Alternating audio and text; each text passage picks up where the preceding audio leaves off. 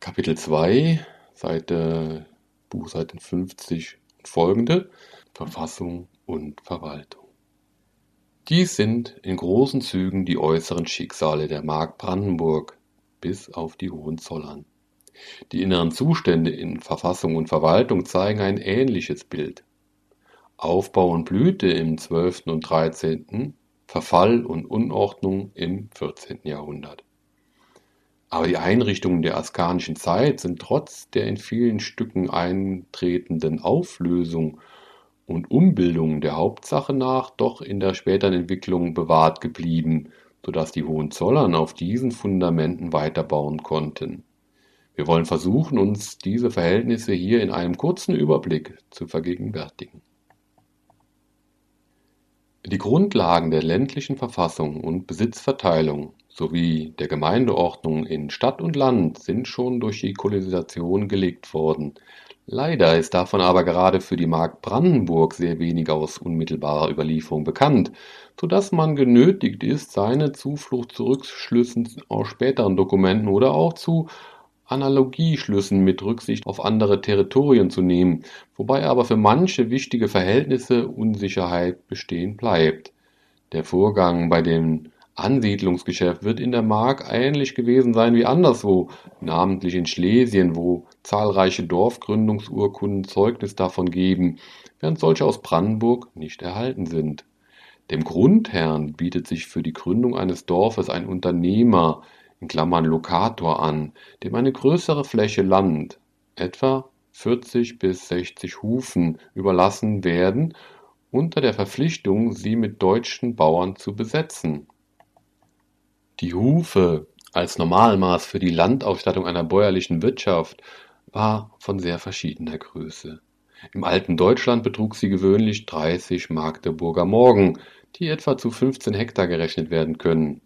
Klammer auf, aber nur ganz ungefähr, denn auch der Morgen ist keine feststehende Größe, sondern nach der Güte des Bodens verschieden groß. Klammer zu. In Schlesien betrug die Hufe meist 16,5 Hektar, in den flämischen und holländischen Kolonien, wo die bei Moorkulturen übliche in Anführungszeichen Königshufe sich findet, bis zu 50 Hektar. In der Mark Brandenburg schwankt sie zwischen diesen beiden Grenzwerten und kann in den verschiedenen Teilen des Landes zu 20 bis 40 Hektar angenommen werden. Zwei bis vier solcher Hufen enthält der Lokator für seine Mühwaltung, Zwei werden der Pfarrei zugewiesen, die anderen verteilen sie auf die bäuerlichen Ansiedler. Außerhalb der eigentlichen Feldmark und ihres Hufenschlags stehen die in Anführungszeichen Kossäten, die in einer Kote Klammern (KT) sitzenden, aber nicht mit einer Hufe ausgestatteten Kleinwirte, die großenteils wendischen Ursprungs gewesen sein werden. Ist diese Ansiedlung zustande gekommen, so wird der Lokator als in Schulze des Dorfes die Ortsobrigkeit für die Bauern und der Vorsteher der Gemeinde. Er besitzt seine Hufen als Freigut, wenn auch unter Verpflichtung zum Rossdienst. Die Bauern dagegen haben von ihren Hufen einen Grundzins in Klammern (Zensus) zu zahlen, der aber nicht hoch bemessen ist und oft auf eine Reihe von Jahren, namentlich da, wo der Boden erst allmählich urbar gemacht werden muss, erlassen wird im Übrigen sind sie freie Leute und vererben die Hufe auf ihre Kinder. Dies Erbzinsrecht, eine Form der freien Erbleihe, ähnlich dem Recht an unseren heutigen Rentengütern, bezeichnet der Sachsenspiegel des Eike von Rebkow einmal als das normale Besitzrecht der Bauern auf Kolonialland, überall da, wo ein Dorf in Anführungszeichen von wilder Wurzel gegründet wird.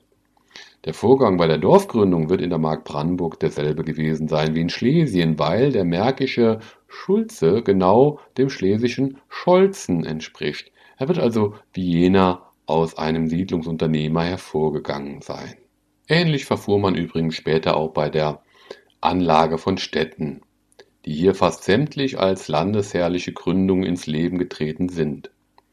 Nur ist die zur Besiedlung angewiesene Fläche hier eine größere 150 bis 300 Hufen, und statt eines einzelnen Unternehmers treffen wir hier meist ein Konsortium von solchen, darunter auch wohl ritterbürtige Leute. Einer der Unternehmer wurde auch hier als Schulze die Obrigkeit der Stadt. Das alte deutsche Gerichtsamt des Schultheißen, der als Stellvertreter des Grafen im Gericht erschien, hat hier im kolonialen Ostdeutschland eine wesentliche Umbildung erfahren, denn eine eigentliche Ortsobrigkeit wie hier war der Schultheiß ursprünglich nicht. Doch scheint ein Übergang dazu in den grundherrschaftlichen Gebieten von Niedersachsens schon früher gemacht worden zu sein. In der Stadt wird statt des Grundzinses eine Haussteuer gezahlt, von welcher der Schulze auch hier befreit ist. Hier und da tritt bei der Kolonisation auf dem Lande die Neigung hervor, eine modernere und rationellere Art der Flureinteilung vorzunehmen, als im alten deutschen Mutterlande üblich war. Dort war die sogenannte Gewanneinteilung die Regel, das heißt, das Ackerland setzte sich aus verschiedenen größeren Landkomplexen zusammen, die wahrscheinlich nacheinander durch Rodung oder Urbarmachung für die Kultur gewonnen worden waren. In Klammern (die Gewanne), und auf denen jeder Dorfgenosse seinen Streifen besaß, so dass die gesamte zu einem Hofe und einer Hufe gehörige Ackerfläche über verschiedene Teile der Feldmark zerstreut lag und weit davon entfernt war, ein zusammenhängendes Ganzes zu bilden. Da jeder Bauer, um zu seinem Ackerstück zu gelangen, über das Feld des Nachbarn musste, so folgte aus dieser Gemengelage in Klammern (oder Feldgemeinschaft) der Grundstücke die notwendige Beibehaltung der uralten Gewohnheit gemeinsamer Vornahme der landwirtschaftlichen Arbeiten (Bestellung, Ernte usw., die also immer nur auf Beschluss der Gemeinde von allen Flurgenossen zusammen in Angriff genommen werden konnten. Durch diesen Flurzwang war natürlich jede freie individuelle Bewegung in der Wirtschaftsführung ausgeschlossen und die Notwendigkeit gegeben, in den althergebrachten Formen der Drei-Felder-Wirtschaft zu verharren, wobei bekanntlich ein Teil der Felder in regelmäßigem Wechsel mit Sommer und Wintergetreide bestellt wurde, während ein dritter als Brache unbestellt liegen blieb, was beim Mangel an Stallfütterung und ausreichender Düngung notwendig schien, um eine Erschöpfung des Bodens zu vermeiden. Zu diesem Bilde der alten Wirtschaftsweise gehört außerdem noch, dass ein Teil der Dorfflur, namentlich aus Wald, Wasser und Weideland bestehend, als in Anführungszeichen gemeiner Mark oder in Anführungszeichen Allmende oder in Anführungszeichen Gemeinheit dem Privatbesitz wie der Privatnutzung entzogen war und nur durch die Gesamtheit der Dorfgenossen genutzt werden wurde, wobei jedem ein ideeller Anteil nach Maßgabe seiner Hufenzahl zustand nun haben holländische und flämische Kolonisten auch in der Mark Brandenburg, namentlich an solchen Stellen, wo man durch Entwässerung größere Strecken Landes urbar gemacht hatte, die Flureinteilung ihrer Dörfer nach dem Vorbilde der bremischen Moorkolonien so eingerichtet, dass die ganze Ackerfläche eines Hofes in dessen unmittelbarer Nähe und in einem kompakten Stück Landes zusammenlag es ist die moderne Form der Flureinteilung, die Gemengelage und Flurzwang vermied und eine freie Wirtschaftsführung jedes einzelnen Besitzers, damit zugleich auch den Übergang zu rationelleren Betriebsformen und allerhand wirtschaftlichen Fortschritten ermöglichte. Aber diese flämische Flureinteilung blieb doch nur auf wenige Stellen in der Mark Brandenburg beschränkt und bildete überhaupt nur eine Ausnahme, auch anderswo auf dem Kolonialgebiet. Die Regel war vielmehr auch hier in der Mark Brandenburg wie anderswo die alte Flureinteilung nach Gewannen und Gemengelage, Flurzwang, Dreifelderwirtschaft und Gemeinheitsnutzung diese Verhältnisse muss man kennen, um die Bedeutung der späteren Separations- und Verkoppelungsgesetzgebung des 18. und 19. Jahrhunderts zu verstehen, durch welche die Gemeinheiten geteilt, die getrennten Ackerparzellen der einzelnen Hufen ausgetauscht und zusammengelegt und damit erst im 19. Jahrhundert die kompakte ländliche Einzelwirtschaft geschaffen wurde, die zu den neueren Wirtschaftsmethoden übergehen konnte die ländliche Gemeinde ist unter diesen Umständen von der Kolonisationszeit bis an die Schwelle der Gegenwart fast lediglich eine Wirtschaftsgemeinde gewesen. Ihre Hauptobliegenheit bestand in der auf Flurzwang begründeten Regelung der landwirtschaftlichen Arbeiten und gemeinen Nutzungen. Damit hing auch ihr Charakter als Realgemeinde zusammen, das heißt die Tatsache, dass eigentlich nicht Personen, sondern Wirtschaftseinheiten, Höfe ihre Mitglieder waren und also auch nur der, welcher einen Hof besaß, eigentlich zur Gemeinde gerechnet wurde. Neben den Bauern waren nun aber auch Ritter in den Dörfern angesiedelt worden, und es ist eine wichtige Frage, in welchem Verhältnis sie zu den Bauern standen, ob sie anfangs bloß ihre Nachbarn oder von vornherein Grundherren über sie waren. Und dieser Punkt ist es, in dem große Unsicherheit herrscht. Der spätere Zustand der Dinge, wie es uns in dem Landbuch entgegentritt, das Karl IV. 1375 hat aufnehmen lassen, zeigt die Ritter bereits als Grundherren oder Gutsherren, nicht mit großen Gütern von der späteren Ausdehnung Klammer auf, die haben sich, wie wir noch sehen werden, erst seit dem 16. Jahrhundert ausgebildet Klammer zu, auch noch nicht in der Form, dass ein einziger ritterlicher Gutsherr über das ganze Dorf geböte Klammer auf, es sind vielmehr damals in den meisten Dörfern noch zwei oder mehr Ritter von verschiedenen Familien vorhanden, Klammer zu, aber doch so, dass den Rittern der Grundzins von den Bauern zusteht, samt anderen obrigkeitlichen und finanziellen Rechten, von denen gleich noch die Rede sein wird. Und schon in der Askania-Zeit selbst, bei den Bede-Verträgen von 1280 bis 82, ist die Rede von Guts- oder Grundherren (Klammern Domini bonorum) und untertänigen Bauern (subditi vassallorum). Das Verhältnis, um das es sich handelte, ist von der späteren ausgebildeten Gutsherrlichkeit des 17., 18. Jahrhunderts, die ja in allen Ostprovinzen herrschte und die wir sehr gut kennen, noch wesentlich verschieden. Es fehlt noch das große Rittergut, der landwirtschaftliche Großbetrieb des Ritters. Es fehlen die starken Frondienste, das schlechte Besitzrecht, die Schollenpflichtigkeit des Bauern. Wie sich das alles ausgebildet hat, wird noch später zu erörtern sein. Hier haben wir im Wesentlichen zunächst nur ein grundherrliches Verhältnis der Ritter über die Bauern, das sich namentlich in, den, in dem Besitz des Grundzinses durch die Ritter äußert. Ob man das Grundherrlichkeit oder Gutsherrlichkeit nennen will, mag zunächst dahingestellt bleiben. Von der späteren eigentlichen ausgebildeten Gutsherrlichkeit ist es, wie gesagt, verschieden, aber auch dem, was man in Nordwestdeutschland und auch anderswo im 17. und 18. Jahrhundert unter Grundherrschaft verstand, entspricht es nicht ganz. Namentlich handelte es sich im Westen meist um Streubesitz, während aus den ostelbischen Kolonialboden die ritterliche Grundherrschaft in der Regel ein kompaktes Gebiet ausmachte. Wir werden noch gleich darauf zurückzukommen haben. Zunächst aber drängt sich die Frage auf, war dieser grundherrliche oder gutsherrliche Zustand, wie ihn uns das Landbuch von 1375 zeigt und wie ihn die Bedeverträge von 1280 bis 1282 voraussetzen, erst das Ergebnis einer allmählichen Entwicklung, die den Bauern unter die Botmäßigkeit des Ritters gebracht hat, oder war er in den Einrichtungen der Kolonisation selbst schon begründet? Mit anderen Worten, sind die Vorfahren der später als untertänig erscheinenden Bauern bei der Kolonisation von ritterlichen Grundherren auf ihrem Grund und Boden angesetzt worden, oder waren sie ursprünglich nur dem Markgrafen untertan als dem einzigen Gutherrn und Kolonisator im Lande? Zur Entscheidung dieser wichtigen Frage gebricht es an unmittelbaren Quellenzeugnissen, sie ist daher auch in ganz entgegengesetztem Sinne beantwortet worden.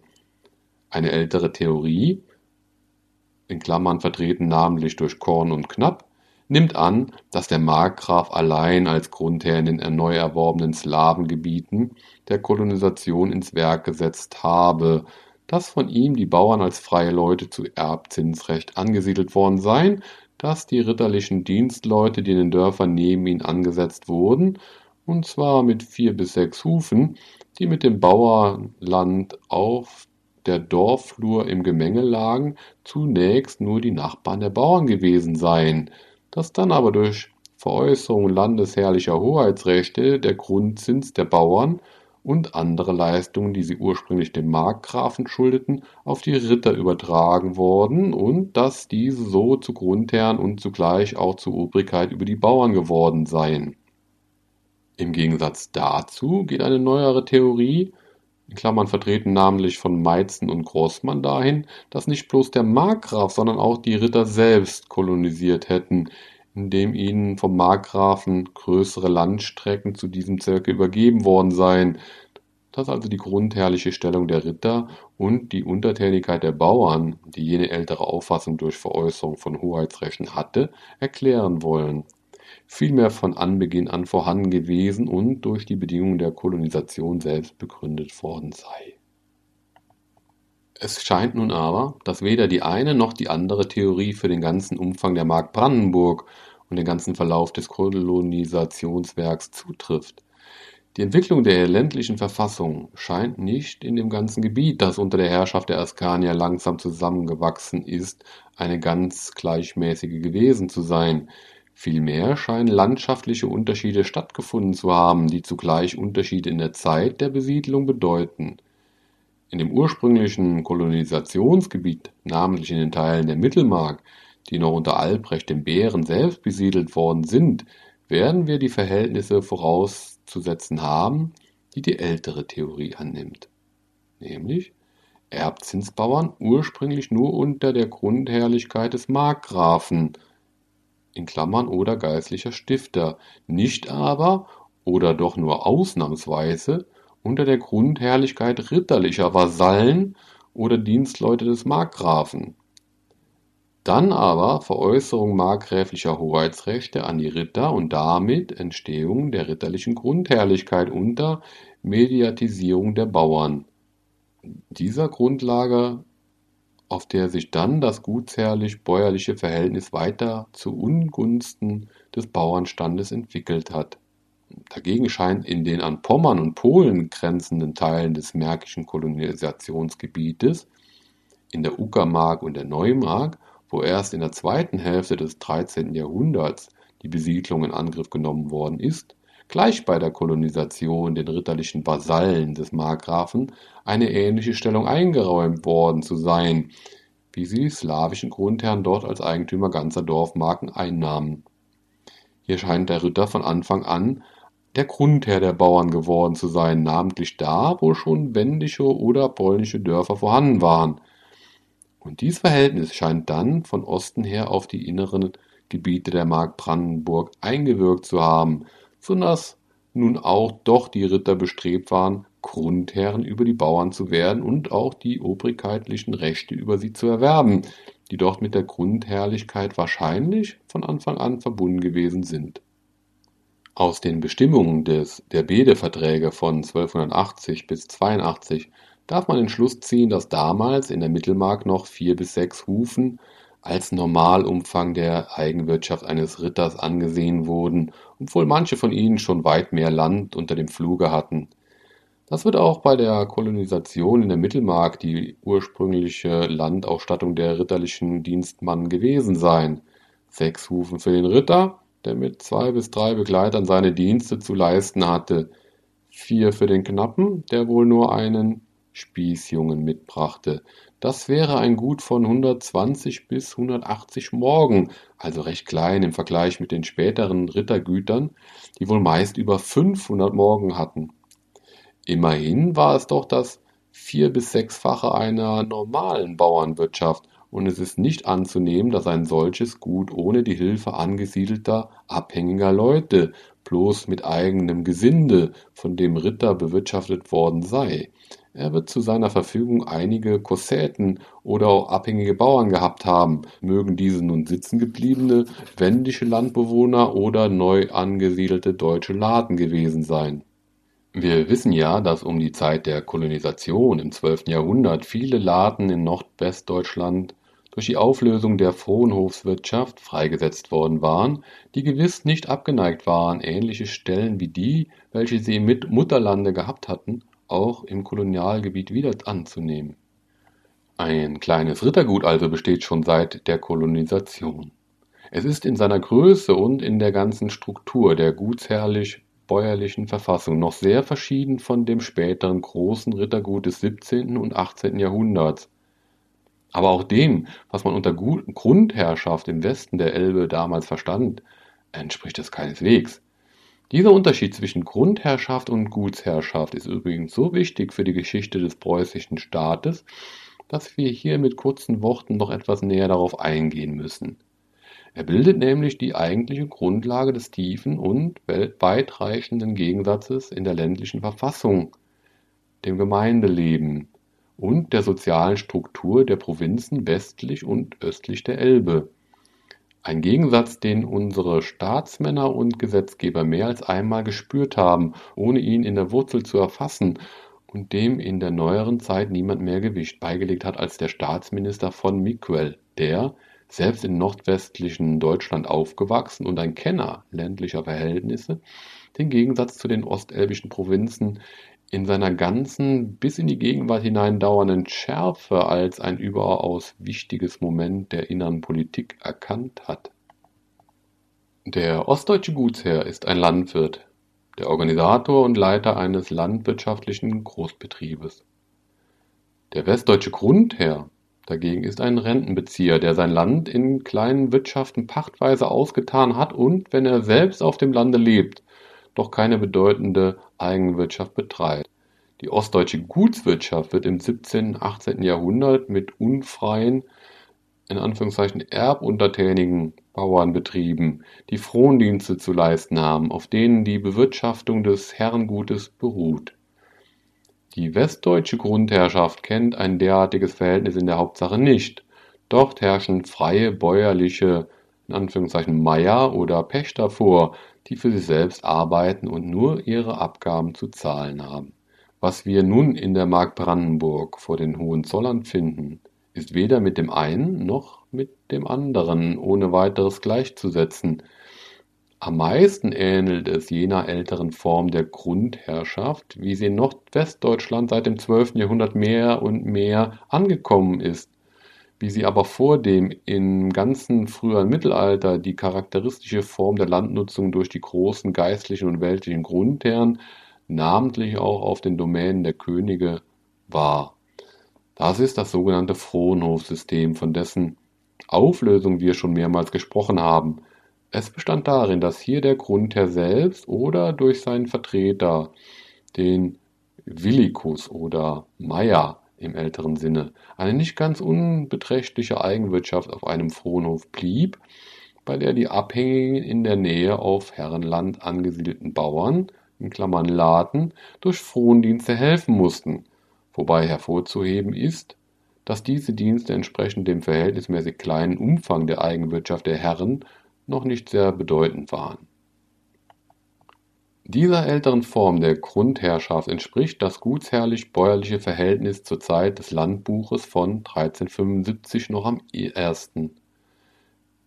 Es wäre nicht unmöglich, dass man zu der gleichen Zeit, wo die Grundherren im Nordwesten die Fronhofwirtschaft nicht mehr einträglich genug fanden und daher auflösten, um zu freien Pacht- und Erbzinsverhältnissen überzugehen, dass man eben damals bei der Kolonisation der ostelbischen Gebiete dieses System beibehalten und fortgebildet hätte, weil es hier den gegebenen Verhältnissen entsprach, namentlich da, wo unfreie Arbeitskräfte slawischer Herkunft auf dem Boden sitzen geblieben waren.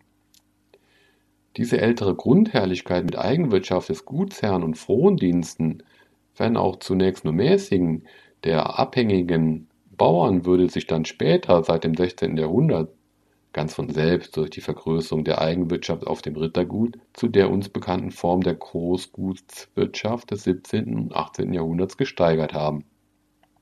Auf der anderen Seite spricht aber auch vieles dafür, dass vielmehr auch bei der Kolonisation die freie Erbleihe eine große Rolle gespielt habe, dass das Erbzinsrecht freier Bauern das eigentliche Normalansiedlungsrecht gewesen ist, wie es der Sachsenspiegel ausdrücklich bezeugt hat. Es kann auch beides sehr wohl miteinander zusammenbestanden haben. Die kleinen Rittergüter werden nach Art des alten Fronhofsystems mit abhängigen Leuten bewirtschaftet worden sein, und neben ihnen werden im Dorfe eine größere Anzahl freier Bauern, die auf Erbzinsrecht angesiedelt waren, Platz gefunden haben. Die beiden charakteristischen Formen des bäuerlichen Standes, der freie Erbzinsbauer mit dem guten Besitzrecht und der hörige Lassit Klammer auf, Lasse, Late, Klammer zu, mit dem schlechten Besitzrecht und der Verpflichtung zu Frondiensten werden von Anfang an nebeneinander bestanden haben. Das Verhängnisvolle dabei war, dass später bei der Vergrößerung der Rittergüter und bei der Zunahme der wirtschaftlich-sozialen Macht des Ritterstandes das schlechtere bäuerliche Recht die Tendenz zeigt, das Bessere zu verdrängen, weil es den Interessen der ritterlichen Gutsherren mehr entspricht. Diese Tendenz war umso mächtiger, als sie durch den Einfluss der slawischen Besitz- und Standesverhältnisse, die von Osten her einwirkten, beständig Nahrung und Stärkung erhielt. Schon lange vor den Hohenzollern war also in der Mark Brandenburg und ähnlich in den übrigen Kolonialgebieten eine säkulare Veränderung im Gange, die dem Bauernstande ungünstig, dem Ritterstand aber vorteilhaft war. Auf der Grundlage dieser wirtschaftlich-sozialen Einrichtungen baut sich nun in der Askanier-Zeit auch schon eine landesherrliche Verwaltungsordnung aus, die später von den Hohenzollern, freilich in einem halb aufgelösten Zustande, übernommen und weitergebildet worden ist.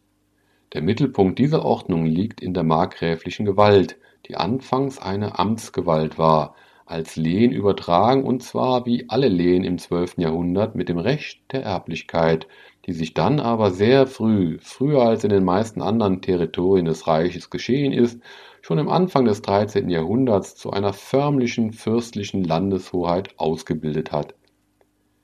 Die markgräfliche Gewalt wurde von jeher viel selbstständiger gehandhabt als sonst im Reiche die Fürstengewalt. In ihren Grenzkriegen waren die Markgrafen häufig, wie eine Regel, auf sich selbst angewiesen, und dieser Lage entsprach eine stärkere Selbstständigkeit im Innern, die sich namentlich auf dem Gebiet der Gerichtshoheit geltend macht. Der Sachsenspiegel sagt darüber, Klammer auf, Landrecht 3, Klammer zu, die Markgreve dinget kleines selbes Hulden over deswegen Davinjoveli man odel over den anderen, den man an sinem Räte nicht bescheideln mach. Abführungszeichen. Das heißt, der Markgraf hält Gericht alle sechs Wochen, Klammer auf, entweder selbst oder durch seine Stellvertreter, Klammer zu, und zwar Kraft seiner eigenen obrigkeitlichen Gewalt, in Klammern nicht im Namen des Königs, und in diesen Gerichtssitzungen finden Beisitzer das Urteil über ihresgleichen, von denen nichts weiter gefordert wird, als dass sie unbescholtene Männer sind. Der Gegensatz, der dem Verfasser des Sachsenspiegels dabei vorschwebt, ist das in Anführungszeichen Dingen bei Königsbann, das in den sächsischen Grafschaften noch üblich war, offenbar als eine altertümliche, anderswo, zum Beispiel in Süddeutschland schon verschwundene Einrichtung bei Königsbann hielt der sächsische Graf in den starren Formen uralter Überlieferung Gericht, wenn es sich um freies Eigen oder um Missetat vollfreier Leute handelte, das heißt also in besonders wichtigen Fällen. Der Königsbann war ihm für diesen Zweck geliehen, es war ein höherer Bann, eine stärkere obrigkeitliche Gewalt als die gewöhnliche des Grafen. Seine Verletzung in Klammern durch Ungehorsam oder Ungebühr, wurde mit einer Buße von 60 Schilling geahndet, während der Markgrafenbann nur 30 Schillinge betrug. Beisitzer in einem solchen Gericht konnten nur freie Männer mit freiem Eigentum sein. Anführungszeichen Schöffen barfreie. Wie sie Eike von Rebkow, der Verfasser des Sachsenspiegels, nennt. Die hatten das Urteil zu finden, das ja der Richter nach dem altdeutschen Gerichtsverfahren nur verkündigt. Nun sagt Eike von Rebkow an einer anderen Stelle seines Rechtsbuches ausdrücklich, dass es in der Mark keinen Königsbann gegeben habe. Wahrscheinlich war dies altertümliche Institut, bei dem es auf eine peinliche Unterscheidung des Geburtsstandes, ob frei oder unfrei, ankam, in das koloniale Neuland der Mark Brandenburg gar nicht übertragen worden, wie es auch in Süddeutschland damals schon verschwunden zu sein scheint. Klammer auf, die Stadt Brandenburg, bei der einmal der Besitz des Königbannes als ein besonderer Vorzug urkundlich erwähnt wird, scheint eine Ausnahme gebildet zu haben. Klammer zu. Die alte Unterscheidung nach der freien oder unfreien Herkunft war damals schon verblasst vor der Unterscheidung nach dem Berufsstand. Ritter und Bauer oder Bürger. Mancher Ritter war er damals als Dienstmann in Klammern (Ministeriale) eines geistlichen oder weltlichen Herrn eigentlich unfreier Herkunft, und doch erhob er sich über den Bauern, auch wenn dieser von freier Herkunft war. In Kolonialländern pflegen modernere und praktischere Auffassungen in Bezug auf Standesverhältnisse zu gelten, als auf dem alten, mit den Erinnerungen der Jahrhunderte belasteten Boden des Mutterlandes so wird es sich auch hier verhalten. Es ist auch fraglich, ob in der Mark Brandenburg, namentlich in dem eigentlichen Kolonisationsgebiet, eine größere Zahl von freien Männern und freien Gütern im alten Rechtssinne vorhanden waren. Die Ritter waren wohl meist Ministerialien, also unfreier Herkunft, und von den Ansiedlern mochten wenige ihre freie Herkunft nachweisen können. Freies Eigen aber im Rechtssinne waren weder die ritterlichen Dienstgüter und die Lehen noch die Erbzinshöfe der Bauern oder die ebenfalls zinspflichtigen Stadthäuser. So mochte es in der Mark sowohl an Gegenständen fehlen, die das Gericht bei Königsbann erforderlich gemacht hätten, als auch an Schöffen bar Freien, die als Beisitzer in einem solchen Verfahren das Urteil hätten finden können. In der Mark begnügte man sich vielmehr in solchen Urteilfindern, die Anführungszeichen, an ihrem Rechte unbescholten Abführungszeichen, waren. Und der Markgraf hielt nicht bei Königsbanngericht, sondern bei seinem Markgrafenbann, der zwar niedriger, aber nicht besonders verliehen, sondern mit dem fürstlichen Amte, das sich zur Landeshoheit umwandelte, untrennbar verbunden war. Damit war also eine gewisse Selbständigkeit in der Handhabung der Gerichtshoheit gegeben, Sie ging aber nicht so weit, dass die Mark der Einwirkung der obersten königlichen Gerichtsbarkeit ganz entzogen gewesen wäre. Bis zu der Goldenen Bulle von 1356 war die Beruf Reichshofgericht des Königs noch keineswegs ausgeschlossen.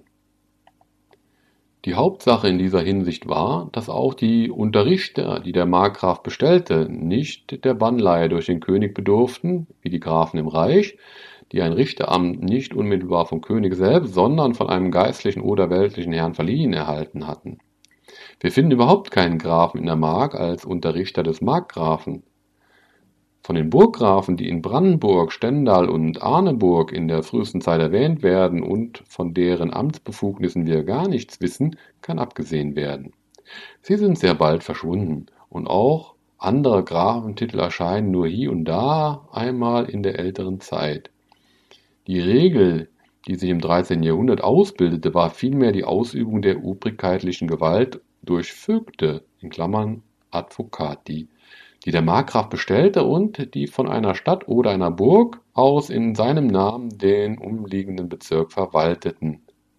Gerichts- und Verwaltungsbefugnisse hingen dabei, wie das überhaupt in älteren Zeiten die Regel war, ungeschieden zusammen damit trat ein neuer und wichtiger Grundsatz ins Leben, der auch für die Verwaltungsordnung anderer Territorien charakteristisch ist, nämlich der, dass die Ausübung der obrigkeitlichen Gewalt im Auftrage und Namen des Landesherrn nicht mehr in Lehnsweise, sondern in Amtsweise geschah.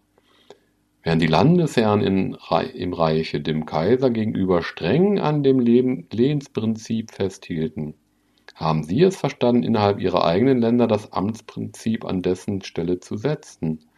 Ein Vorbild dazu gab die Verwaltung der großen geistlichen und weltlichen Grundherrschaften im Reiche, die aufgrund eines sogenannten Immunitätsprivilegs von der Einwirkung der öffentlichen Beamten, das heißt vornehmlich der Grafen, eximiert waren und innerhalb deren der Grund- und Immunitätsherr die obrigkeitlichen Befugnisse durch eine Art von Privatbeamten die Vögte (Advocati) ausüben ließ.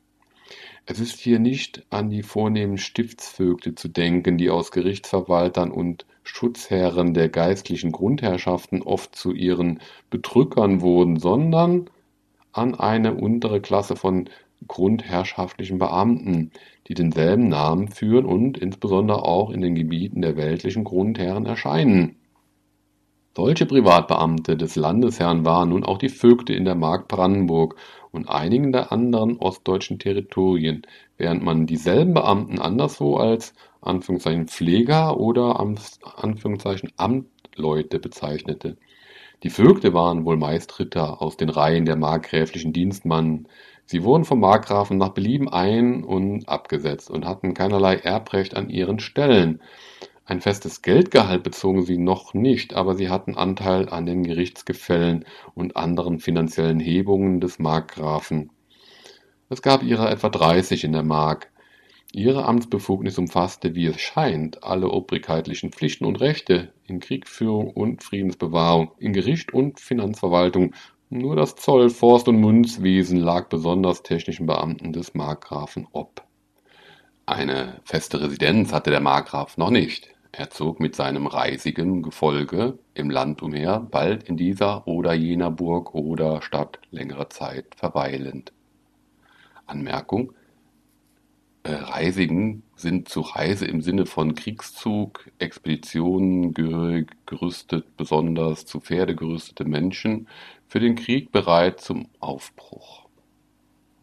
Also in der Regel Männer natürlich. Ein beliebter Aufenthaltsort der askanischen Markgrafen war Tangermünde. Markgraf Waldemar hat auch oft zu Soldin in der Neumark gehalten. Man wird sich zu denken haben, dass es bei dem damaligen Zustand der Straßen leichter war, mit einem, mit einem reisigen Zuge den Ort von Zeit zu Zeit zu wechseln, als von den verschiedenen Teilen des Landes die Lebensmittel, deren der Hof bedurfte, an einem bestimmten Punkt zu transportieren. Zugleich dienten auch die Reisen des Markgrafen bei dem unentwickelten Zustand des Verkehrs auch dazu, seine Autorität in allen Teilen des Landes zur Geltung und Ausübung zu bringen.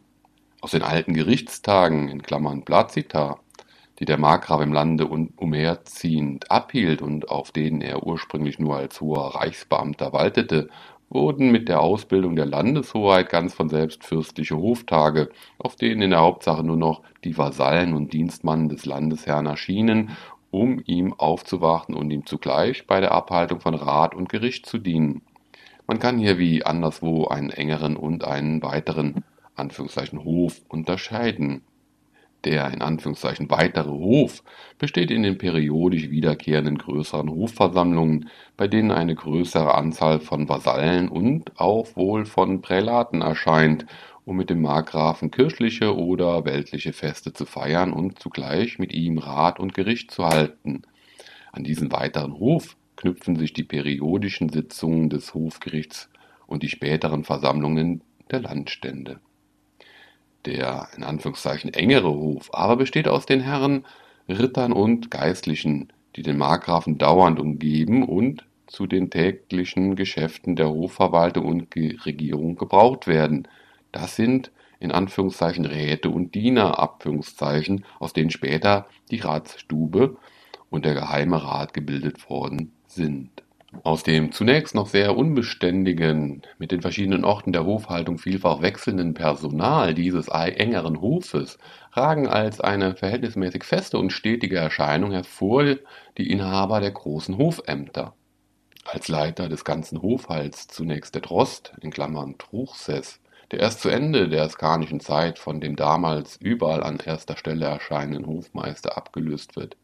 Neben ihnen zur Aufsicht über das reisige Gefolge und die Pferde der Marschalls, für die eigentliche Hofhaltung Küchenmeister und Schenk, für den persönlichen Dienst beim Markgrafen der Kämmerer, als Kanzleiverwalter anfänglich ein Notar oder Protonotar, später auch ein Kanzler, diese schreibkundigen Beamten damals natürlich noch durchweg Geistliche. Die weltlichen Hofämter wurden seit der Mitte des 13. Jahrhunderts vorwiegend durch ritterliche Dienstmannen des Markgrafen (Ministeralien) besetzt, während früher wohl meist freie Vasallen dazu gebraucht worden waren, die ein Amt nur in der Form eines erblichen Lehens annahmen.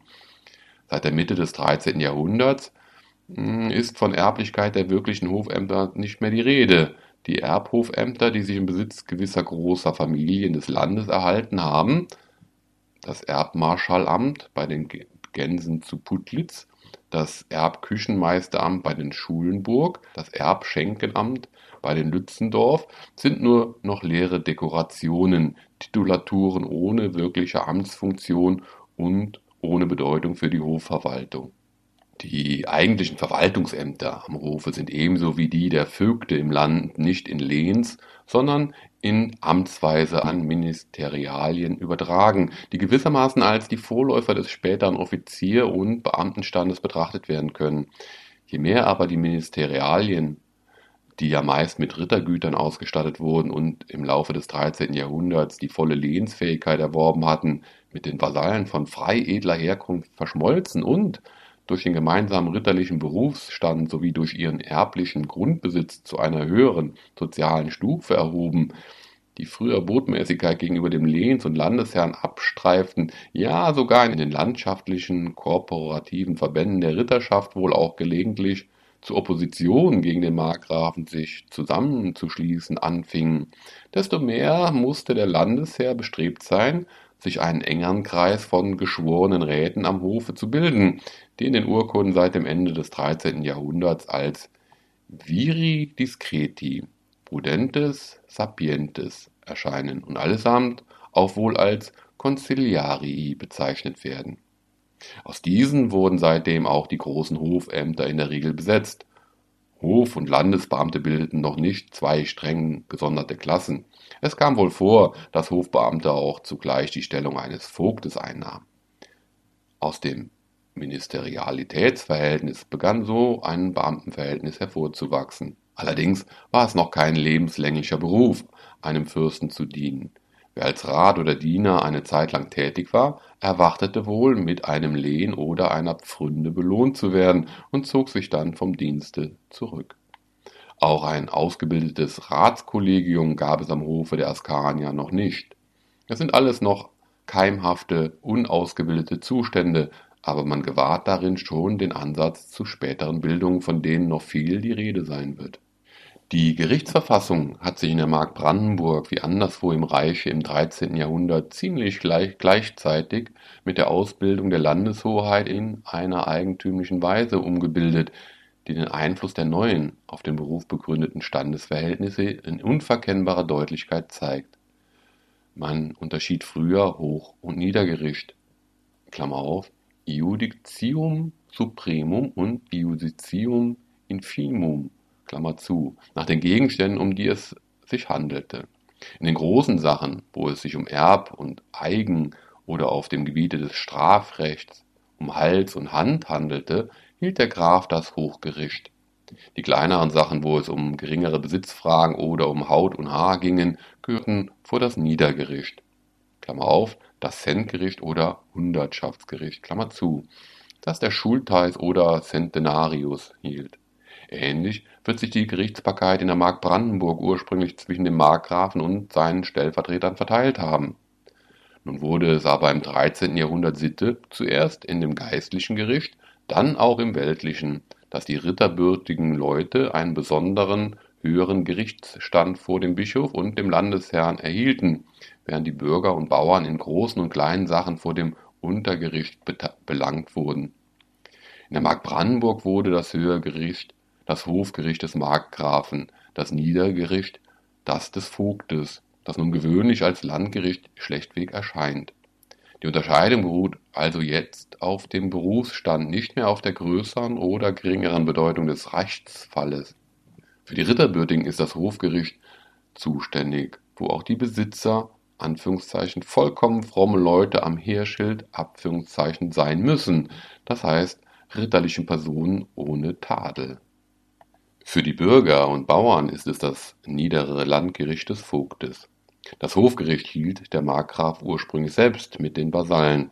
Es war zugleich auch das Lehngericht und eine Berufungsinstanz für die, welche das Urteil des niederen Landgerichts gescholten hatten. Im 14. Jahrhundert ließ sich der Markgraf im Vorsitz dieses Gerichts wohl in der Regel durch einen besonderen Hofrichter vertreten, ohne dass er aber seine persönliche Befugnis als oberster Richter in der Mark aufgab. Die Zusammensetzung des Gerichts lag in seiner Hand. Die ritterlichen Beisitzer waren nicht dauernd angestellt, sondern wechselten nach Ort und Zeit. Eine feste Praxis konnte sich daher in diesem brandenburgischen Hofgericht so wenig ausbilden wie in dem Reichshofgericht des Königs. Es scheint, dass im 14. Jahrhundert dieses Hofgericht des Markgrafen auch als Kammergericht bezeichnet wurde. Der in Anführungszeichen Richtsteig Landrechts Klammer auf, eine Art Prozessordnung des sächsischen Rechts aus der Mitte des 14. Jahrhunderts und das Berliner Schöffenrecht aus dem Ende des 14. Jahrhunderts bezeichnet es als die höchste Dingstatt in der Mark über den Gerichten bei der Krepe Anmerkung, das ist ein Bodendenkmal zu Salzwedel, bei der Linde in Klammern zu Arneburg und bei der Klinke in Klammern zu Brandenburg und nennen es geradezu auch des Markgrafen oder des Kämmerers Kammer in Klammer (Kammerrecht). Wir werden aber sehen, wie in der Hohenzollernstzeit die beiden Begriffe Hofgericht und Kammergericht wieder auseinandergehen. Sie sind eigentlich Synonym, denn Kammer bedeutet damals so viel wie Residenz oder Hofhaltung. In dem Hofgericht war also die Gerichtsbarkeit über die Ritterbürtigen von dem alten Landgericht weg und an den Hof gezogen worden. Aber es machte sich doch bald das Bedürfnis geltend, namentlich für Schuldsachen, wo Ritter und von Bürgern belangt wurden und für ähnliche geringere Fälle, im Lande selbst feste Stellen für ein gerichtliches Verfahren zu haben, ohne dass Kläger und Beklagte dem umherziehenden Hofe folgen mussten. So entstanden durch eine Art von Abgliederung mehrere lokale oder in Anführungszeichen Distriktshofgerichte von denen das bedeutendste das zu Berlin für die Mittelmark war, das in der Hohenzollernzeit als das Anführungszeichen oberste Hofgericht oder als Anführungszeichen das Hofgericht schlechthin erscheint. Wir würden nun aber keine zutreffende Vorstellung von der askanischen Gerichts- oder Verwaltungsordnung gewinnen, wenn wir nicht noch einen sehr wesentlichen Umstand ins Auge fassen, nämlich die zahlreichen Exemptionen von der obrigkeitlichen Gewalt der Vögte, die deren Amtsbezirke durchlöchert und allmählich von ganz aufgelöst haben. Es ist die im Mittelalter immer wiederkehrende Erscheinung, die man als Immunität zu bezeichnen pflegt, dass die ordentliche obrigkeitliche Gewalt aus dem Machtbereich geistlicher Stifter, ritterlicher Grundherren und städtischer Gemeinden ausgeschlossen wird und dass die Ausübung der obrigkeitlichen Befugnisse dem Inhaber einer solchen privilegierten Stellung als ein erb- und eigentümliches Recht überlassen wird. Dieser Vorgang, der im Reiche den Grund zu der feudalen Auflockerung des Staatsverbandes gelegt hat, wiederholt sich in den Territorien und hat in der Mark Brandenburg besonders starke Dimensionen angenommen. Das Ergebnis ist hier die Entstehung der patrimonialen Obrigkeiten, in Stadt und Land gewesen, denen die Ausübung der Justiz und Polizeigewalt nicht als eine öffentliche Pflicht, sondern als ein erb- und eigentümliches Recht zustand. Diese Abbröckelung der obrigkeitlichen Gewalt des Landesherrn beginnt sehr früh, bald nach der Begründung der Mark Brandenburg und war zuerst wie immer zugunsten der Kirche. Dahin ist es allerdings in der Mark Brandenburg nicht gekommen, dass die Bischöfe eine freie, rechtsunmittelbare Stellung eingenommen hätten, wie es in anderen Territorien, zum Beispiel in der Mark Meißen oder in Bayern der Fall war. Die Bischöfe von Brandenburg, von Habelberg, von Lebus waren und blieben dem Territorialverband eingegliedert, in Anführungszeichen landsässig, wie man es nannte, also dem Markgrafen untertan, ja, die Markgrafen haben früh als Entgelt für den kostspieligen Grenzschutz, den sie in diesem gefährdeten Koloniallande den geistlichen Stiftern gewährten Klammer auf, die, wie es scheint, keine eigenen Ministerialien gehalten haben Klammer zu, sogar den kirchlichen Zehnten für sich in Anspruch genommen und nach manchen Kämpfen auch tatsächlich behauptet. Aber die Gerichtsbarkeit über ihre Hintersassen ist in den kirchlichen Stiftern ebenso wie der Grundsitz und manches andere hier und da auch wieder der Zehnte zu eigenem Recht und Genuss überlassen worden, und so bildeten die bischöflichen Stifter und die großen Abteien frühzeitig kleine Staaten im Staate. Ähnlich ging es dann bei Rittergutsbesitzern und Städten, wenn es zutrifft, dass in manchen Teilen des Landes die Ritter selbst als Grundherren die Kolonisation ins Werk gesetzt haben, so waren sie da wahrscheinlich von Anfang an zugleich auch die Gerichtsherren und damit die Inhaber der obrigkeitlichen Gewalt überhaupt. Wo das nicht der Fall war, da muss die Übertragung dieser Rechte durch Veräußerung von Seiten der Markgrafen geschehen sein, auch wo uns die Urkunden nichts darüber berichten. Die Finanznot infolge der Vervielfältigung der Hofhaltung wird dabei die beständig wirkende Ursache gewesen sein. Die Gerichtsbarkeit galt ja damals nicht als ein unveräußerliches Staatshoheitsrecht, sondern mehr als ein, eine Geldquelle wegen der Bußgelder und sonstigen Gerichtsgefälle, die sie dem Inhaber, dem Gerichtsherrn, einbrachte. Es kommt wohl vor, dass in der Mark unter dem Judicium Supremum oder Infimum in einem Dorf nur der Anteil verstanden wird, den der Markgraf oder sein Vogt aus den Gerichtsgefällen bezieht. Die Gerichtsbarkeit und damit die obrigkeitlichen Funktionen überhaupt erscheinen in erster Linie eben als nutzbare und darum auch veräußerliche Rechte. So ist es zu dem Zustande gekommen, von dem das Landbuch von 1375 Zeugnis ablegt. Fast in jedem Dorfe besitzen ein oder mehrere Ritter vogteiliche Befugnisse In Teltow zum Beispiel besitzt der Markgraf das Judicium Supremum nur noch in zwei Dörfern in Klammern von 94, in Barnim nur noch in drei Dörfern in Klammern von 197, in Havelland in sechs von 103 Dörfern, in der Zauche in 17 von 104. Kurz, die alte Vogteiverfassung ist in der Auflösung begriffen. Es ist eine Erscheinung, die gleichen Schritt hält mit der Ausdehnung der ritterlichen Grundherrlichkeit und mit der Ausbildung der kommunalen Selbstständigkeit der Städte. Wo der Ritter zum Grund- und Gerichtsherrn über die Bauern geworden ist, da ist natürlich auch die Selbstständigkeit der ländlichen Gemeindeverfassung dahin. Aus den Erbschulzen, der unter dem Markgrafen stand, wird ein Setzschulze, der vom Gutsherrn eingesetzt wird als Organ seiner eigenen obrigkeitlichen Gewalt und als Leiter der aus dem Flurzwang beruhenden Gemeindewirtschaft. Das besondere Stadtrecht bedingte ein besonderes Stadtgericht, weil die Landschöffen nicht nach Stadtrecht hätten urteilen können. Aber auch so stand die Stadt ursprünglich durchaus unter der Herrschaft des Markgrafen, dessen Vertreter der Vogt und der Schulze waren. Der Vogt für das höhere, der Schulze für das niederere Gericht.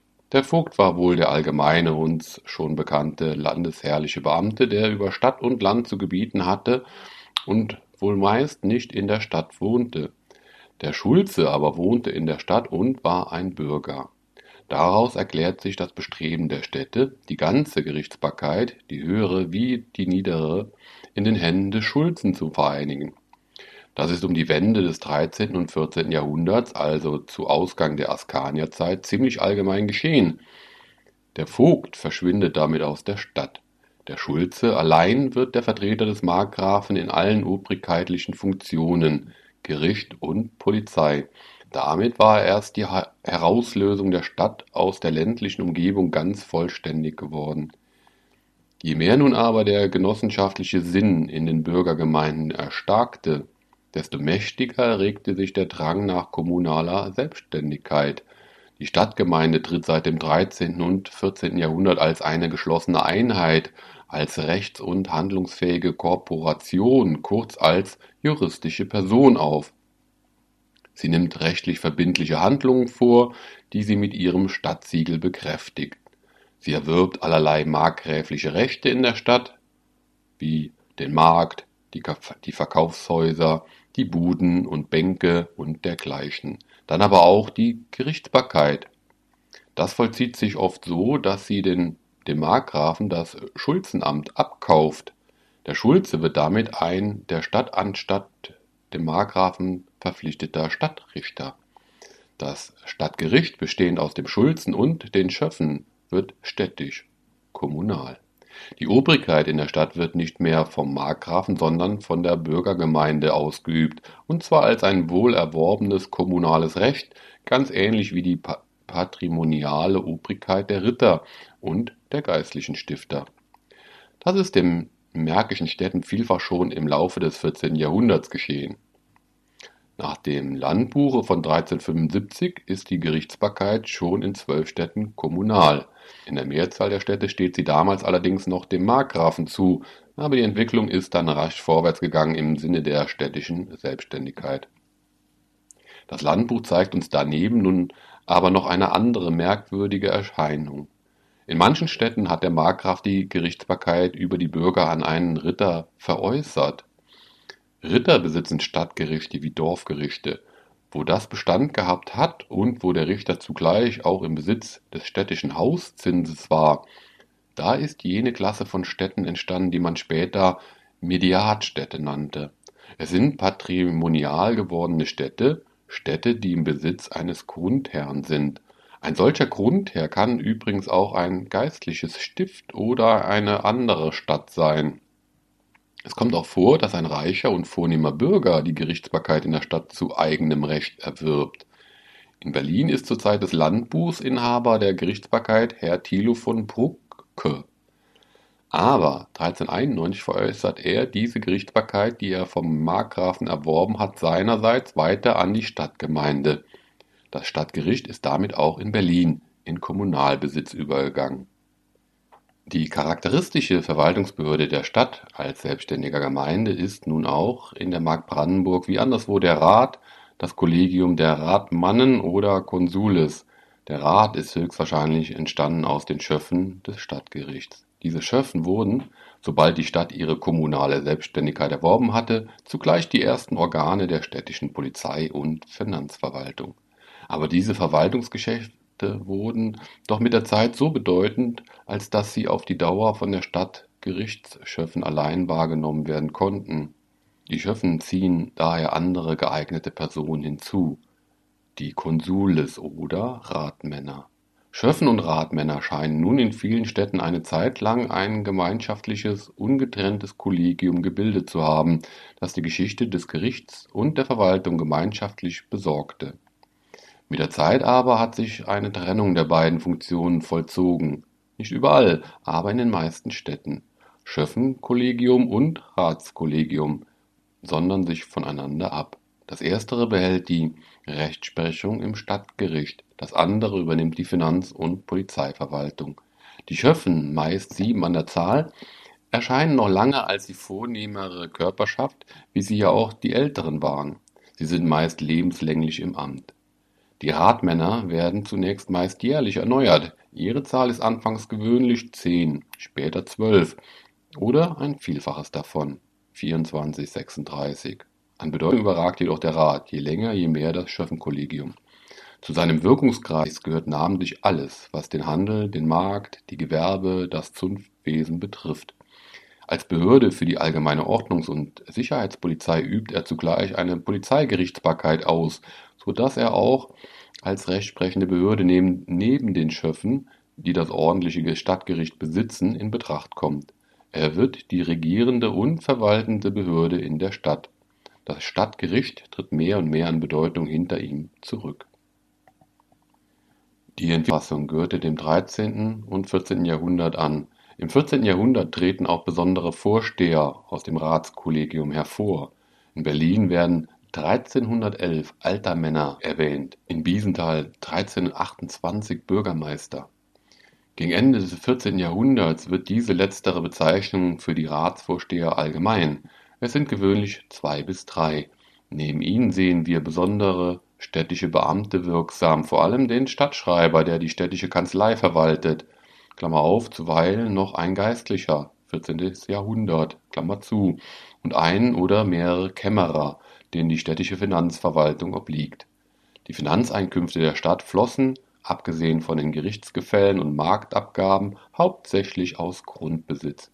Die Städte haben ebenso wie die Ritter den Grundzins und andere Abgaben benachbarter Bauern erworben. Sie besitzen später ganze Dörfer, die sogenannten Stadteigentums- oder Kämmereidörfer. Über diesen stellen sie eine korporative Grundherrschaft dar. Eigentliche Kommunalsteuern gab es noch nicht. Von der direkten Städtesteuer, die dem Markgrafen zustand, der Urbede, wird gleich noch die Rede sein.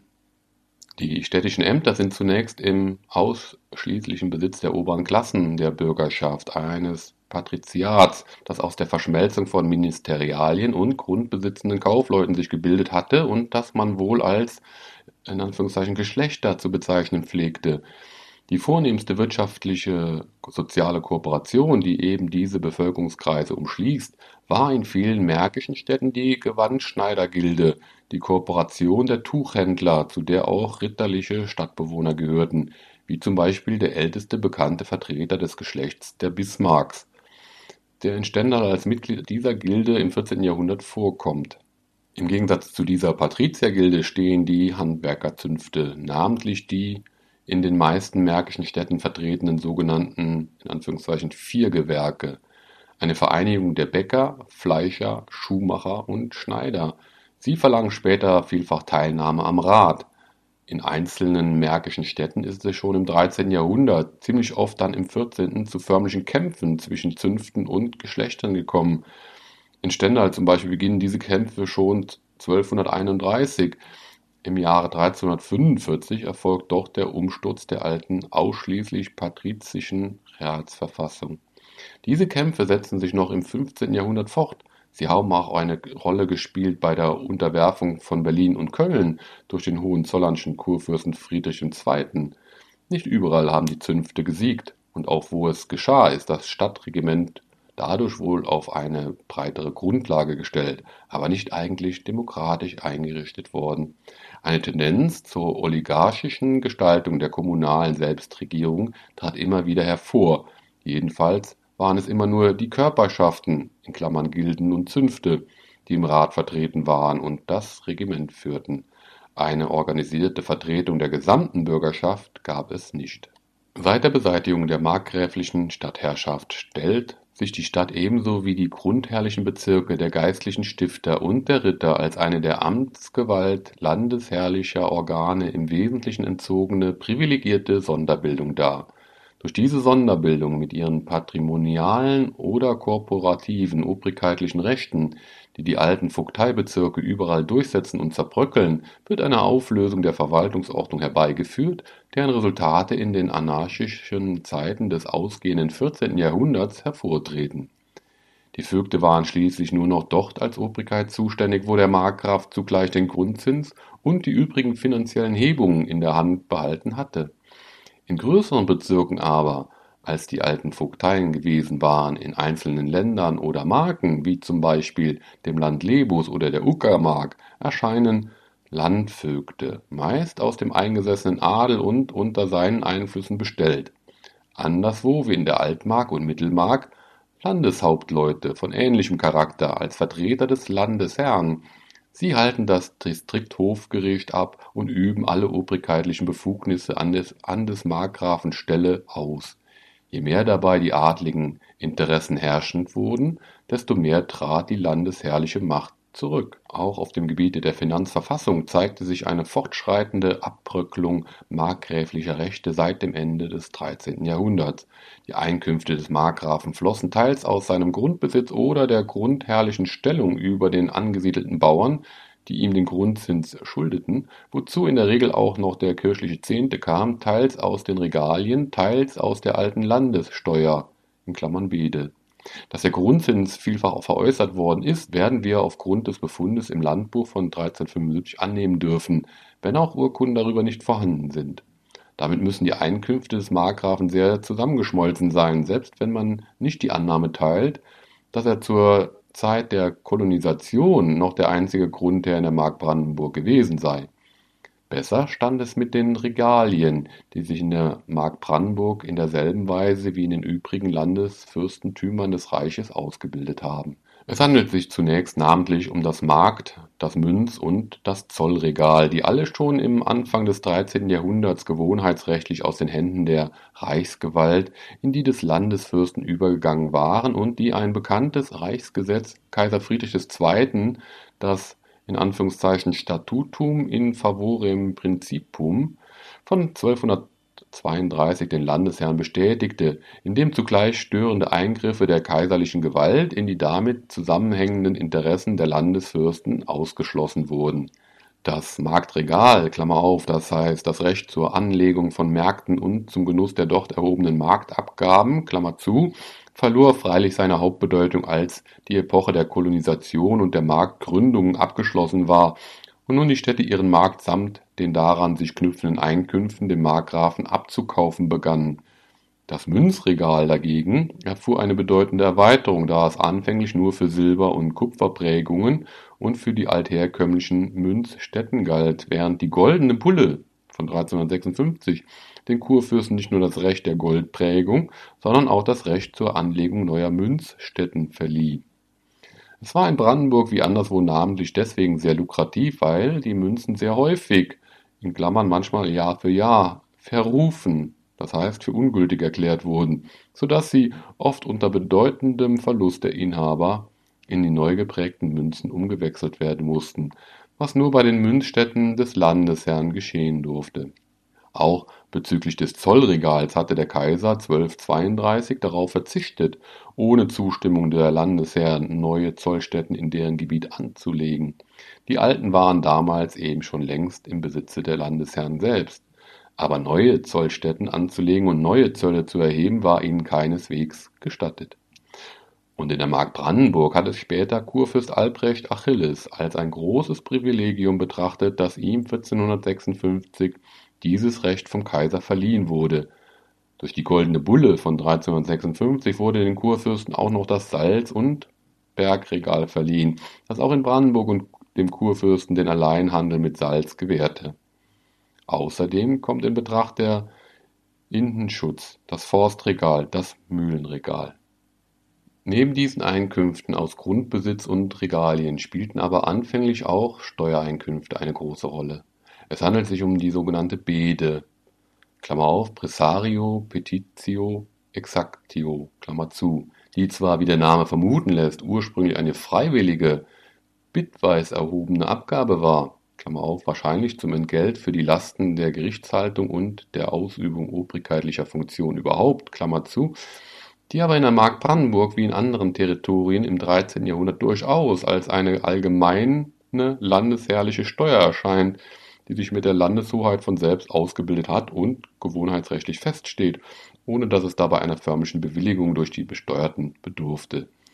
Dadurch unterscheidet sich die Bede sehr wesentlich von den späteren landständischen Steuern, während sie aber in anderen Territorien schon um die Mitte des 13. Jahrhunderts auf feste, jährlich zu zahlende Summen von geringer Höhe beschränkt war, wurde sie in der Mark Brandenburg noch lange in ganz unregelmäßigen Zwischenräumen und in willkürlicher Höhe erhoben je nach dem Bedürfnis der Landesherrschaft. Es scheint nun, dass das Lösegeld, das für Otto IV. nach der Gefangennehmung bei Frose aufgebracht werden musste, besonders starke Forderungen veranlasst hat, die einen allgemeinen Widerstand im Lande hervorriefen und in den Jahren 1280 bis 83 zu Verhandlungen der Markgrafen mit einzelnen Gruppen der Ritterschaft und einzelnen Städten führten, aus denen eine neue Ordnung der Bedeverfassung hervorgegangen ist. Die unregelmäßige, willkürliche Bede sollte aufhören. Vasallen und Städte bewilligten dafür eine einmalige Zahlung im Vertrage des Grundzinses, das heißt 20 Schilling für die Hufe oder statt des Geldes ein Wispel Weizen oder Gerste oder zwei Wispel Hafer und außerdem ein jährliches Fixum im Betrage des zehnten Teils dieser Summe. Anmerkung: Ein Wispel war ein Raummaß, das in mehreren deutschen Ländern gebräuchlich war. Verwendung fand es insbesondere als Maß für Getreidemengen Beispiel: Ein preußischer Wispel gleich 24 Scheffel wird mit ungefähr 1319,1 Liter gleichgesetzt. Anmerkung Ende. Außer diesen niedrigen fixierten Jahresbeden soll in Zukunft keinerlei außerordentliche Bede mehr ausgeschrieben werden. Nur bei wirklicher Landesnot oder im Fall der Gefangenschaft eines Markgrafen soll das Land gehalten sein, eine außerordentliche Beihilfe zu gewähren das müssen die Markgrafen eidlich geloben. Und für den Fall, dass sie diesen Eid verletzen, nehmen die Vasallen das Recht zum bewaffneten Widerstande in Anspruch. Klammer auf, ganz ähnlich wie 65 Jahre vorher die Barone in England beim Erlass der Magna Carta. Eine Kommission von sechs jährlich neu zu wählenden Männern wird niedergesetzt, um darüber zu wachen, dass die Zusage der Markgrafen nicht verletzt wird Zwei davon bestimmen die Markgrafen selbst, zwei die Vasallen, zwei die Städte Stendal und Salzwedel. Verletzen die Markgrafen ihre Zusage, so sollen die Vasallen auf Veranlassung dieser Kommission in einige näher bezeichnete Orte, die dem Markgraf gehören, einreiten und durch dieses Einlager Klammer auf, eine damals nicht ungewöhnliche Maßregel zur Erzwingung rechtlich begründeter Leistungen Klammer zu, die Markgrafen zur Beobachtung der vereinbarten Bestimmungen anhalten. Diese Kommission ist aber, wie es scheint, nur einmal niedergesetzt und in den folgenden Jahren nicht erneut erneuert worden. In Wirksamkeit ist sie jedenfalls nicht getreten. Besonders günstig sind diese Bedeverträge für den Adel. Ritter und Knappen sind fortan für die Hufen, die sie selbst unter dem Pfluge haben, vier bis sechs Hufen, frei von der Bede. Für das Land, das sie über diesen Normalumfang des damaligen Ritterguts hinaus in Eigenwirtschaft haben, müssen sie aber zahlen. Ein neues, folgenschweres Recht wird den ritterlichen Grundherren in Klammern (Domini Donorum) zugestanden, nämlich die Befreiung der ihnen untertänigen Bauern in Klammern (Subditi vassallorum) von dem Wagendienst und Vorspann für Kriegszwecke in Klammern (Servitium curum). Wahrscheinlich sind diese öffentlich-rechtlichen Frondienste der Untertanen von da ab in privatrechtliche, in Hofdienste für den Grundherrn umgewandelt worden. Man könnte darin die rechtliche Grundlage für die Vermehrung der landwirtschaftlichen Frondienste der Bauern erblicken, die später in erschreckendem Maße gewachsen sind. Eine Veräußerung der Beede wird in Zukunft für unzulässig erklärt, aber mit der bemerkenswerten Ausnahme, dass, wenn der Bedepflichtige selbst sie für sich zu erwerben wünscht, eine solche Ablösung gestattet sein soll. In dieser Richtung bewegt sich denn auch die weitere Entwicklung der Bede-Verfassung. Wir haben die wichtige Tatsache festzustellen, dass die Bede, die die ritterlichen Grundherren von ihren untertänigen Bauern durch Vermittlung der Schulzen einzogen und an den Vogt des Markgrafen abführten, allmählich aus den Einkünften des Markgrafen verschwunden ist. Die Ritter haben sie offenbar abgelöst, ohne dass allerdings eine Gegenleistung sichtbar wurde. Sie haben sie wahrscheinlich für sich erworben, so dass sie mit den grundherrlichen Abgaben verschmolz und ihren alten Steuercharakter ganz verlor. Nicht so gut gelang es den Städten, die Steuerpflicht abzulösen. Es gelang ihnen nur, die Beete, die ja ursprünglich auch in der Stadt auf die einzelnen Hufe gelegt war, in eine jährliche Pauschalsumme zu verwandeln, die der Markgraf nicht mehr von den einzelnen Steuerpflichtigen, sondern von der Stadtobrigkeit empfing. Der Vorteil für die Städte bestand teils darin, dass diese Summe geringer war, teils darin, dass damit die finanzielle Wirksamkeit des Vogts für das Gebiet der Stadt ausgeschlossen wurde. Wie die Steuer aufkam, das war seitdem Sache der städtischen Obrigkeit. Der markgräfliche Vogt empfing einfach den festgesetzten Betrag zu bestimmten Terminen aus der Stadtkasse. Das ist die sogenannte Anführungszeichen Urbede, Klammer auf, auch Orbede oder Orbore genannt, lateinisch Petitio Originalis, Klammer zu. Der Rest der eigentlichen alten Bede, die den Charakter einer Steuer allmählich mehr und mehr verlor und den einer Reallast annahm. In dieser Gestalt hat sie sich bis ins 19. Jahrhundert hinübergeschleppt und ist erst 1842 durch Zahlung des 25-fachen Betrages der Jahresleistung auf Klammer auf, die damals insgesamt 2150 Taler betrug, Klammer zu, durch die verpflichteten Städte abgelöst worden. Das ist das Schicksal der ordentlichen, fixierten Bede gewesen. Die außerordentliche Bede aber, die außer in den allerdringendsten Notfällen ganz aufhören sollte, ist trotz aller Zusagen der Markgrafen und trotz aller Vorsichtsmaßregeln der Stände später doch wieder häufig gefordert und bezahlt worden, weit über die Grenzen der lehnrechtlichen Not- und Ehrenfälle hinaus. Also die Abschaffung einer unregelmäßigen, nach dem Bedürfnis der Landesherrschaft bemessenen Besteuerung, die im Mittelpunkt der ständischen Forderungen von 1280 gestanden hatte, ist nicht gelungen. Aber das ist nun der bedeutsame Unterschied gegenüber der älteren Zeit. Diese neuen Steuern sind nicht mehr einseitig und willkürlich vom Markgrafen auferlegt, sondern sie sind von den Städten bewilligte Steuern. In späteren Steuerausschreibungen finden wir die Formel mit Rat unserer Prälaten, Ritter und Städte. Die Steuerbewilligung wird der Kern der landständischen Verfassung, und die Steuern selbst wechseln den Namen. Statt des alten Namens der Bede nehmen sie den der Schösse an, Hufenschoß, Giebelschoß und so weiter. Wir stehen damit an dem Punkt, wo die alte feudale Verfassung sich in die landständische umzubilden beginnt. Was die Vorgänge von 1280 bis 82 so besonders interessant macht, ist, ja, der Umstand, dass wir hier die erste Regung einer ständischen Opposition gegen den Landesherrn gewahr werden. Es sind noch nicht Landstände in der späteren Form, die hier auftreten. Dazu fehlt es noch an der kooperativen Geschlossenheit über das ganze Land hin und an der Einheitlichkeit des Vorgehens. Das Land selbst war ja noch keine vollständige Einheit. Die Markgrafen, unter die es verteilt war, verhandeln mit abgesonderten Gruppen von Vasallen und einzelnen Städten. Nicht durch einen Akt, sondern durch verschiedene Urkunden ist das Resultat der Verhandlungen bezeugt. Erst mit dem festeren Zusammenschluss des territorialen Staatsverbandes hat sich auch die Konsolidierung der Landstände zu einem handlungsfähigen Ganzen vollzogen, in der Hauptsache erst in der Hohenzollernzeit. Aber eine gewisse Übereinstimmung in der Haltung der Ritterschaften und Städte in ihrer Opposition gegen die Markgrafen wird dort damals schon sichtbar. Eben das hat die Markgrafen zum Nachgeben gezwungen. Es scheint aber, dass sie dann einen Keil zwischen die ja ohnehin recht verschiedenen Interessen der Ritterschaften und der Städte getrieben haben. Die Bevorzugung des Adels vor den Städten, die sich in der Ablösungsfrage und in manchen anderen Punkten zeigt, scheint auf eine Politik der Markgrafen hinzuweisen, die zunächst darauf ausging, die Städte zu isolieren. Und auch ohne eine besonders darauf gerichtete Politik des Landesherrn standen Ritterschaften und Städte, wie es scheint, während der ersten Hälfte des 14. Jahrhunderts einander mit Misstrauen und Abneigung gegenüber. In den Erbstreitigkeiten nach dem Erlöschen des Askanischen Hauses traten im Jahre 1320 die Städte, in sich geschlossen und von der Ritterschaft abgesondert, für die Nachfolge des anhaltinischen Herzogs von Sachsen ein. Erst im Jahre 1345 sehen wir wieder einen Versuch zum Zusammenschluss der beiden Teile hervortreten.